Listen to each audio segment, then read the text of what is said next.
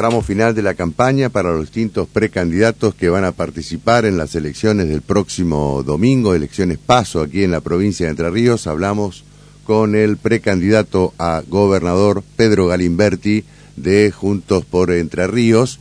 Este, en este sentido, él está en la agrupación Entre Ríos Cambia, ¿no? Este, y va con la boleta, la denominada boleta corta.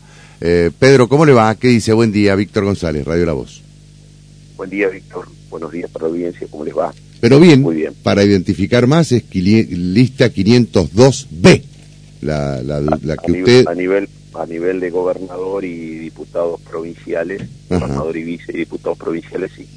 Bueno, eh, particularmente creo que no hay que insistir mucho en el tema de las listas, de las, de las letras, porque claro, puede llevar a confusión, claro. Sí, cambia inclusive las cuestiones locales, las cuestiones este, del, senador. Hay que mirar bien el, apellido de cada uno de los candidatos o candidatas. Así es. Bueno, ¿y cómo fue esta? ¿Qué, qué, experiencia eh, puede hacer o en todo caso, qué balance puede hacer de esta experiencia de participar de una boleta denominada corta?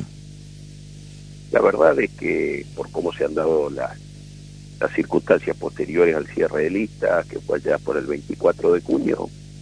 Eh, hemos trabajado en general muy bien. Eh, no se advierte demasiados problemas al momento de, repartir la boleta en cada uno de los lugares de la provincia. Y bueno, en algunas circunstancias que nos piden alguna de la boleta de los candidatos, este, cuando eh, las tenemos se, se las hacemos llegar a la gente. Pero hemos trabajado bien, la, la, la, verdad es que nuestra boleta se distribuye sin mayores inconvenientes en toda la provincia. Y la tenemos hace varios días, ¿no? Sí, sí, por supuesto. Eh, eh, ¿Usted va a cerrar este, su actividad proselitista aquí en la ciudad de Paraná? ¿En qué lugar? Este, hay una charla prevista con Facundo Manes, ¿no? Sí, Manes nos va a acompañar, obviamente. Charlamos con él algunas de las circunstancias por las que atravesó este proceso. Eh, claramente el el cierre de nuestra campaña tiene un tinte eh, netamente provincial y bueno, viene a acompañarnos en ese en ese sentido, así que bueno, le agradecemos que, que nos venga a acompañar en, en, eh, este momento. Y el día eh, miércoles, perdón, mañana, mañana. nos vamos a estar juntando allí en Paraná, en la capital de la provincia, a partir de la hora 20, horas, en el centro provincial de convenciones en el CPC. En primer momento íbamos a hacer en, el local que tiene el, círculo médico allí en calle Urquiza y mm. bueno, tuve una cuestión de básicamente de capacidad que nos llevó a, mudarnos al, centro de convenciones, así que mm. vamos a estar dando un cierre, toda campaña debe tenerlo, algo... Eh, Simbólico. Sí, la verdad es que sí. Mm. Cualquier tipo de movilización requiere eh, una enorme logística y fondos concretamente que en nuestro caso y de nuestro espacio son eh, limitados, así que lo, vamos a hacer con, con un cierre allí en el centro de convenciones, seguramente va a haber un, salón colmado, gente de todos los departamentos, de todas las listas, y, también hay que seguir desarrollando en el mientras tanto el trabajo en el territorio, que nosotros concretamente a eso no le aflojamos porque sabemos que es lo que termina dando rédito el día domingo, pero eh, sinceramente muy contentos, orgullosos de, del espacio político que hemos podido construir desde hace más de dos años y medio, que venimos trabajando. Eh, a veces son cuestiones que, que no se ven, que parecen que son imperceptibles, pero que nos ha permitido eh, tener presencia en, todos los lugares de la provincia. ¿Siente usted que plantó un mojón? No, la verdad que no lo veo así. Creo sí que se ha despertado una posibilidad en términos políticos que hace dos años o dos años y medio claramente no estaba en la política entrerriana y que eso tiene que ver eh, por ahí con algunos que anduvimos un poco más, pero tiene que ver con, con mucha gente que estaba buscando también alguna otra alternativa a lo que veía, digamos. Mm. Y en todo caso lo que tuvimos fue la, de alguna manera la posibilidad algunos de ver que, que había ese espacio y empezar a trabajar. Bueno, después el trabajo se hace, la, militancia se hace, el trabajo de la dirigencia se lleva adelante y, la gente, por suerte, vota, eh, por, esfuerzo seguramente de muchos. Eh, así que eh, en, el, año que celebramos 40 años del retorno a la democracia, nada mejor que eso. Pero te decía, nosotros por ahí nos sentimos muy felices con esta construcción política, entendiendo que ha sido una cuestión que era necesaria dentro del espacio de, Juntos por Entre Ríos y lo hemos hecho eh, sobre la base siempre de, la positiva, tratando de construir con algunas ideas y diciendo para dónde queríamos ir y manteniéndonos eh, muchos, la gran mayoría de nosotros, con absoluta firmeza, aún cuando, la, cuando había alguna tormentita, digamos. ¿Qué lo diferencia a usted de, su ocasional eh, competidor en esta interna, Rogelio Figerio? Eh, no, es difícil y, además no me gusta sinceramente hacer eh, competencias, comparaciones de un candidato y otro. Bueno, pero cualquiera podría decir, usted de Entre Ríos. Sí, bueno, esas cosas por supuesto que siempre surgen. Miren, yo eh, integro un espacio político. Y la característica principal de Entre Ríos cambia más allá de algún nombre. A mí circunstancialmente me toca estar como precandidato a gobernador, pero tenemos también otros hombres y mujeres que estarían en condiciones de ocupar ese lugar. Y no voy a dar nombres para, sobre mm. todo para no excluir a nadie, pero sabemos que es así. Y eso tiene que ver con un estilo de construcción que nació diferente. Nosotros decimos en nuestra construcción es de abajo hacia arriba y le asignamos muchísima importancia a los gobiernos locales, entendiendo ahí que hay una cuestión con la historia de Entre Ríos, esos gobiernos locales son casi 250 en la provincia de Entre Ríos, así que eh, esa característica que tiene Entre Ríos no la tienen todas las provincias, nosotros eh, creemos que eso significa también en términos políticos la posibilidad de una construcción diferente y viendo además eh, los gobiernos locales cada día van a hacer más cosas. Nosotros advertimos que ahí va, se va a ir se está produciendo, pero se va a ir acentuando ese giro donde los eh, las, comunas, el de gobierno y sobre todo los municipios cada vez se van a ir haciendo cargo de más cuestiones, pues son los que están al lado de la gente. y, y es lo mejor que le puede pasar a la estructura del Estado federal, ya que a partir de esa cercanía muchas de las problemáticas se resuelven de una manera más rápida, más económica la mayor parte de las veces y sobre todo con la diligencia que da no solo a veces la ley, sino la presencia, la cercanía. Los controles muchas veces funcionan más allá de lo que está instituido en una ley, eh, funciona ese control a través de la propia presencia social. Eh, cuando la gente está cerca, cuando sabemos qué hace cada uno, esos controles funcionan de manera más eficiente. No me preguntes por qué, pero sociológicamente es así. Eh, y ¿Qué, provincia eh, tenemos en estos momentos eh, aquellos que están viviendo en la provincia de Entre Ríos, aquellos que son entrerrianos? ¿Qué provincia tienen?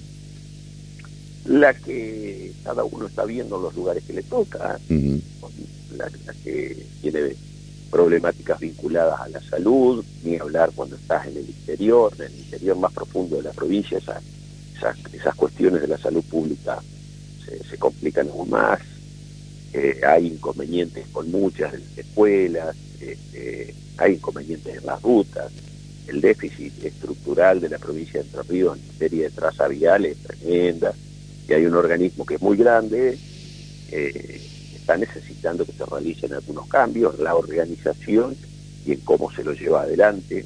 Eh, estoy hablando de puntualmente de vialidad, tiene problemáticas que van a requerir que de una vez por todas nos pongamos a trabajar. Cuando digo nos pongamos a trabajar está claro que no pueden ser decisiones desde la política, sino un trabajo eh, en principio de análisis, por ejemplo, en la caja de jubilaciones, ¿con quiénes? Bueno, obviamente con, con los jubilados, con los sectores que están agremiados y con la política, por supuesto, que en definitiva es la que tendrá que tomar las decisiones, pero en la caja de jubilaciones a nadie puede escapar que eh, si nosotros no hacemos nada, que es lo que se viene haciendo ahora, más allá de algún anuncio que en su momento hizo el gobernador Bordet, eso es una pequeña eh, bombita de tiempo.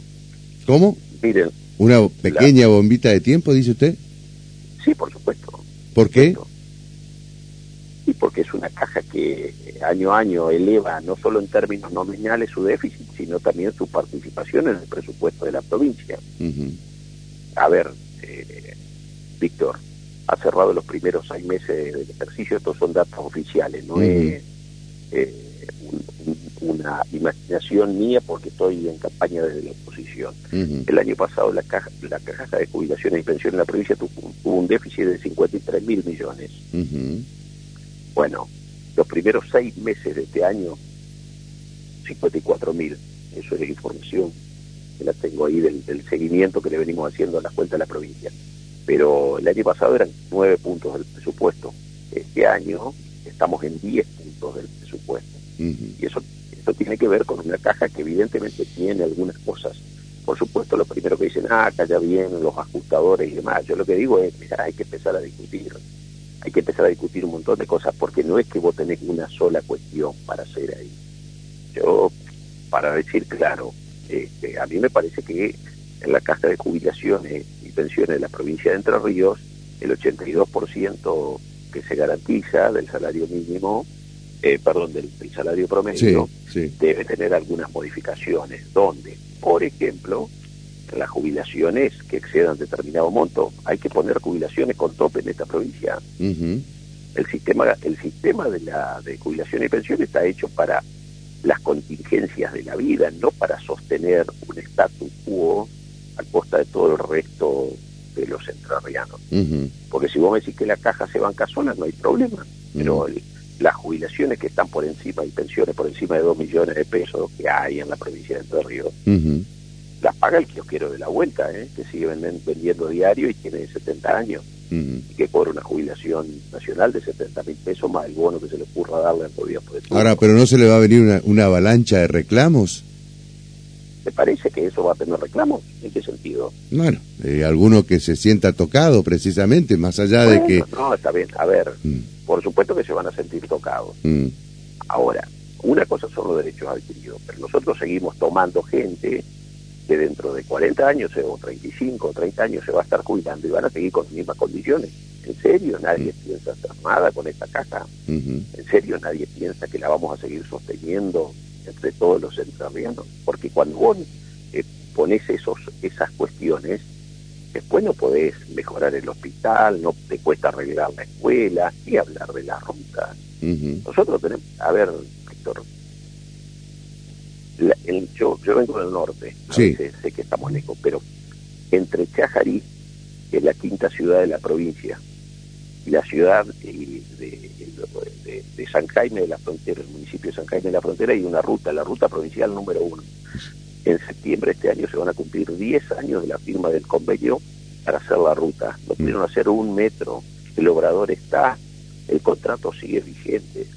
Todavía no han podido terminar el arroyo sobre el puente, el puente sobre el arroyo Toledo, el primero de tres que tienen que hacer. Esa es la provincia que nosotros tenemos. ¿Por qué? Bueno, justamente porque hay improvisación, porque los dineros se van tenemos que empezar a dar algunas discusiones que uno sabe que no son fáciles, pero sobre todo porque se sigue incorporando gente. Yo creo que de mínima hay que parar la incorporación de gente. La provincia ha metido, a, su, ha incorporado en el último año aproximadamente 1.300 empleados, un poquito más, eh, según los datos oficiales, estoy hablando. Por sobre todas las cosas lo que está haciendo, lo pone con un, con régimen previsional previsional que eh, termina siendo, porque está demostrando los efectos, está buenísimo la ley, pero después no tenemos cómo sostenerlo en la práctica.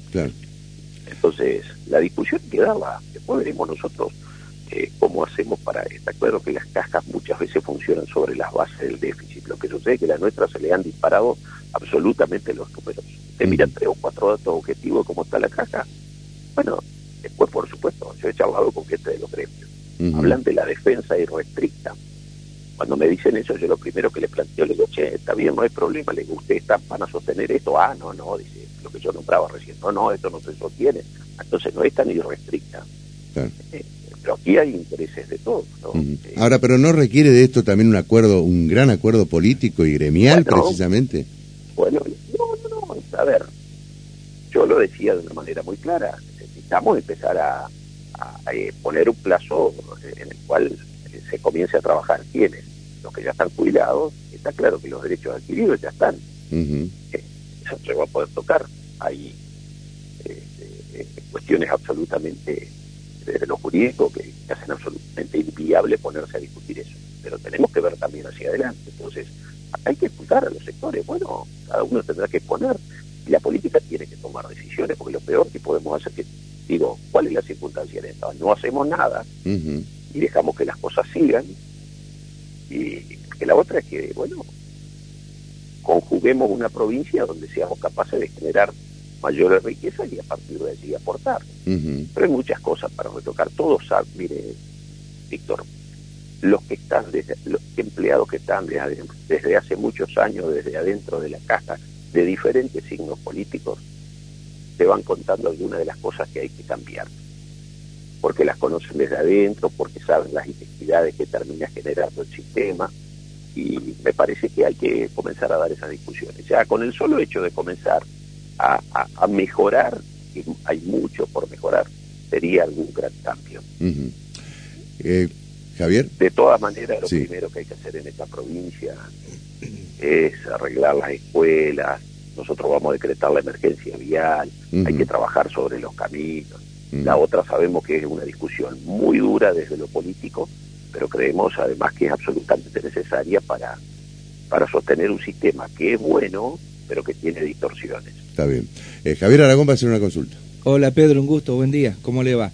Eh, buen día Javier con relación a, lo que está pasando en otras provincias, hoy Víctor más temprano hablaba del tema de eh, la gente por ahí no, no, no va masivamente a votar.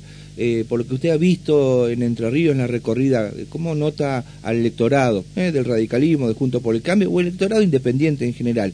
Y la otra consulta que le quería hacer es qué va a pasar el domingo a las 23 horas, digo 23 por decir, pero una vez que esté el resultado, ¿se va a dar esa foto de unidad usted va a ir a saludarlo a Frigerio o Frigerio le va a ir a saludar a usted, ¿se van a poner a disposición de Juntos por el Cambio?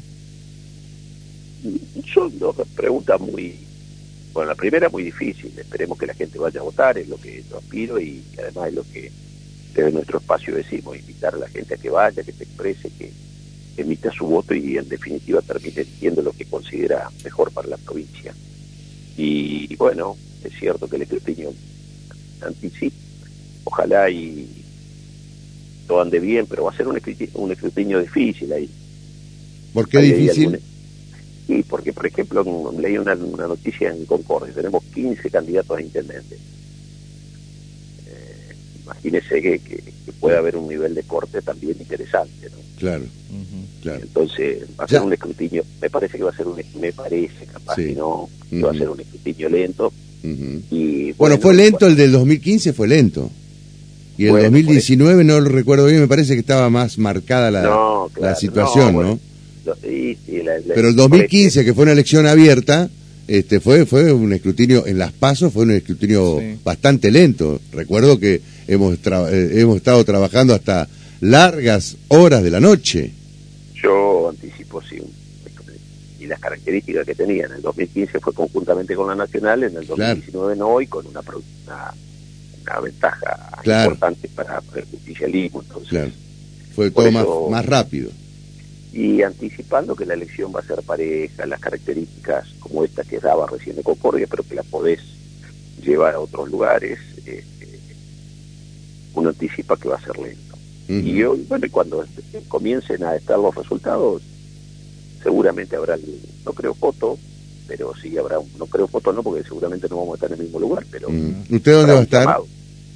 Yo voy a recibir en, en mi ciudad, en Chajarí. Como en Chajarí, ah, bien. Y aquí lo que se vota es cuál es la fórmula dentro del espacio político, cuál es más votada. Pero va, a haber un llamado de, teléfono, como ocurre siempre, y, digamos, en, la política, obviamente que, el primero el objeto de respeto y, de felicitación para el que ha construido la, la mayoría son absolutamente necesarios y además nosotros hemos suscrito un acuerdo electoral transitorio que, que conforma el, espacio Juntos por Entre Ríos y somos muy respetuosos de esas cosas. Eh, ¿Cree que, eh, eh, por supuesto que la aspiración es ganar, si no ocurriera esto, ¿cree que va a llegar a los 132 mil votos que logró en la elección del 2021, por el cual usted eh, se incorporó justamente a la lista como diputado nacional? Fueron casi 128 mil, a veces suelen soñar con Bueno, sí, está bien. bueno, yo le, yo le puse la inflación. Este. Claro, este, no, 132 mil había sido la diferencia en esas pasos. Ajá, el ah, había sacado en esas 260. Mm. Nosotros sabemos que vamos a andar muy bien. Vamos a mejorar nuestra performance electoral y Y además eligen muchas cosas, no solo gobernador. Hay que mirar muy bien el tablero de quién gana en cada lugar, quién gana en la senaduría. nosotros, sabemos que, hemos construido en términos políticos una estructura muy interesante y bueno, eh, después hay que esperar que la gente nos vote. ¿no? Bueno, pero ¿y qué va a pasar eh, suponiendo, insisto, siempre en el, terreno de las hipótesis, ¿no? Pero ¿qué pasa con, con los votos del que pierde en la interna de, de Juntos por Entre Ríos? ¿Cree que se van a quedar o, va a haber fuga de votos?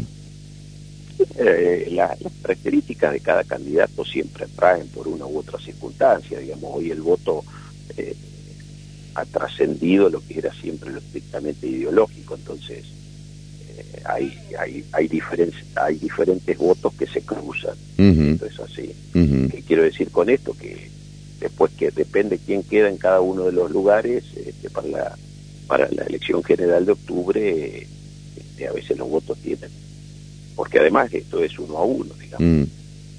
y, probablemente esas circunstancias tengan algún cambio. Pero bueno, vamos a tener un panorama el, domingo bastante tarde, seguramente, como ha quedado planteada esa situación. ¿Se puede dar este algún eh, alguna sorpresa por lo que usted olfatea? Usted tiene mucha experiencia. Eh, por ejemplo, como se dio años anteriores con un triunfo de Juntos por el Cambio en Concordia, ¿eso se puede repetir? Eh, o en otras ciudades, digo, que históricamente están ligadas con el peronismo. Hay que ver, nosotros en Concordia sabemos que vamos a hacer una muy, muy buena elección. tenemos, tenemos muchas expectativas allí. Eh, pero bueno, después está, digamos, ¿quién gana? El que junta, el que tiene... Eh, el peronismo creo que tiene seis candidatos en Concordia. seguramente si uno suma todos, eh, van a ser una muy buena elección. Ahora, probablemente cuando se busque quién sea la persona más votada, probablemente sea en el metroespacio. Pero hay que ver si eso, un poco lo que ustedes me preguntaban, se suma eso automáticamente para octubre. Es la gente votando, tiene sus características, cada elección tiene sus características. Eh, y cada uno va a festejar, entre comillas, con lo que más le convenga. Algunos sumando todos los votos y otros diciendo fuimos el candidato más votado. Es que esa va a ser la lectura del lunes, ¿no? Sí, por supuesto. Eh, Además, la, interna de ustedes le va a permitir, por ejemplo, al candidato del justicialismo, que es el, que aparece, ¿no es cierto?, eh, con, mayor proyección, eh, ser el más votado en la provincia. Vamos a ver. ¿Puede ser el más votado o no? ¿Qué sé yo? Bueno, puede ser. Bueno, en, la, interna, en la división de la interna, puede aparecer un tercero. Claro. Siempre, siempre puede. Hay que ver qué pasa con mi ley también, Pedro. Sí, sí, es una elección. Y Echeverri. Sí, eh, yo por eso decía, el escrutinio me da la sensación de que va a ser lento. ¿no? Mm. cada trabajo, en, cada urna, digo, va a ser mm. va a ser lento, por ahí a veces alguna autoridad medio nueva, mm. Un poquito falta de experiencia y con, y con algunos miedos propios de la tarea puede hacer que todo sea. Ah, ahí está, eh, esa es otra pregunta, ¿no? Este, el tema de los fiscales de su lista. Eh, ¿Está aceitado el mecanismo, el trabajo? Eh, ¿Alcanzan los fiscales que tiene? Sí, sí, sí. Nosotros tenemos una, estructura de fiscales para... Si, si uno no puede garantizar fiscal en toda la provincia, no puede ponerse a, a, trabajar en una construcción política. Si uno puede cuidar lo que teóricamente te permite llegar a un gobierno, imagínate que no hay ninguna posibilidad. No, estamos bien. Obviamente en algunos lugares este, el trabajo se realiza con fiscales generales, pero con dos o tres fiscales generales por escuela, pero después en la mayoría de los lugares tenemos gente en las mesas. Pero bien, bien, muy, organizadito. Bueno, nosotros trabajamos de esa manera y hacemos además una, una tarea por departamento. Nosotros no tomamos una una sola conformación de, la provincia como tal, sino que en cada departamento hacemos una estructura diferente. Está bien. ¿Mesa testigo ustedes nos van a tener? No, no, Para tener un termómetro de lo que puede pasar entre las 6, entre la hora 18 y 21. No quiero ponerme a discutir de cuestiones estadísticas, pero por la complejidad de la elección, la mesa testigo puede salir cualquier cosa. Claro, Está bien. Eh, Pedro, bueno, le agradezco mucho que haya hablado con nosotros este, y seguiremos seguramente eh, haciendo una evaluación de lo que fueron estas pasos y ya con miras a las eh, elecciones generales, ¿no? Del próximo 22 de octubre. A nivel nacional, este, ya sé que el voto es secreto, pero ¿tiene alguna predilección? No, no. No. La verdad que no. No. Hay, eh, ¿Cómo? Eh, ese es un tema que en todo caso lo dejamos para otra entrevista. Eh, el, rearmado del radicalismo, ¿no? Y sobre todo acá en la provincia. Vamos a hacer una fuerza, una fuerza importante. No, nosotros, nosotros vamos a hacer una fuerza importante no solo en, en términos de la provincia, sino también queremos tener presencia en lo nacional. Habrá que ver qué sucede. Galimberti, muchas gracias, ¿eh? Muchas gracias a ustedes, un abrazo. Hasta cualquier momento. Pedro Galimberti es el precandidato a gobernador eh, de Juntos por Entre Ríos, lista 502B. ¿Nos vamos? Nos vamos con la última. A ver. Ay, qué mal que la pasó este extraordinario actor de Paraná que está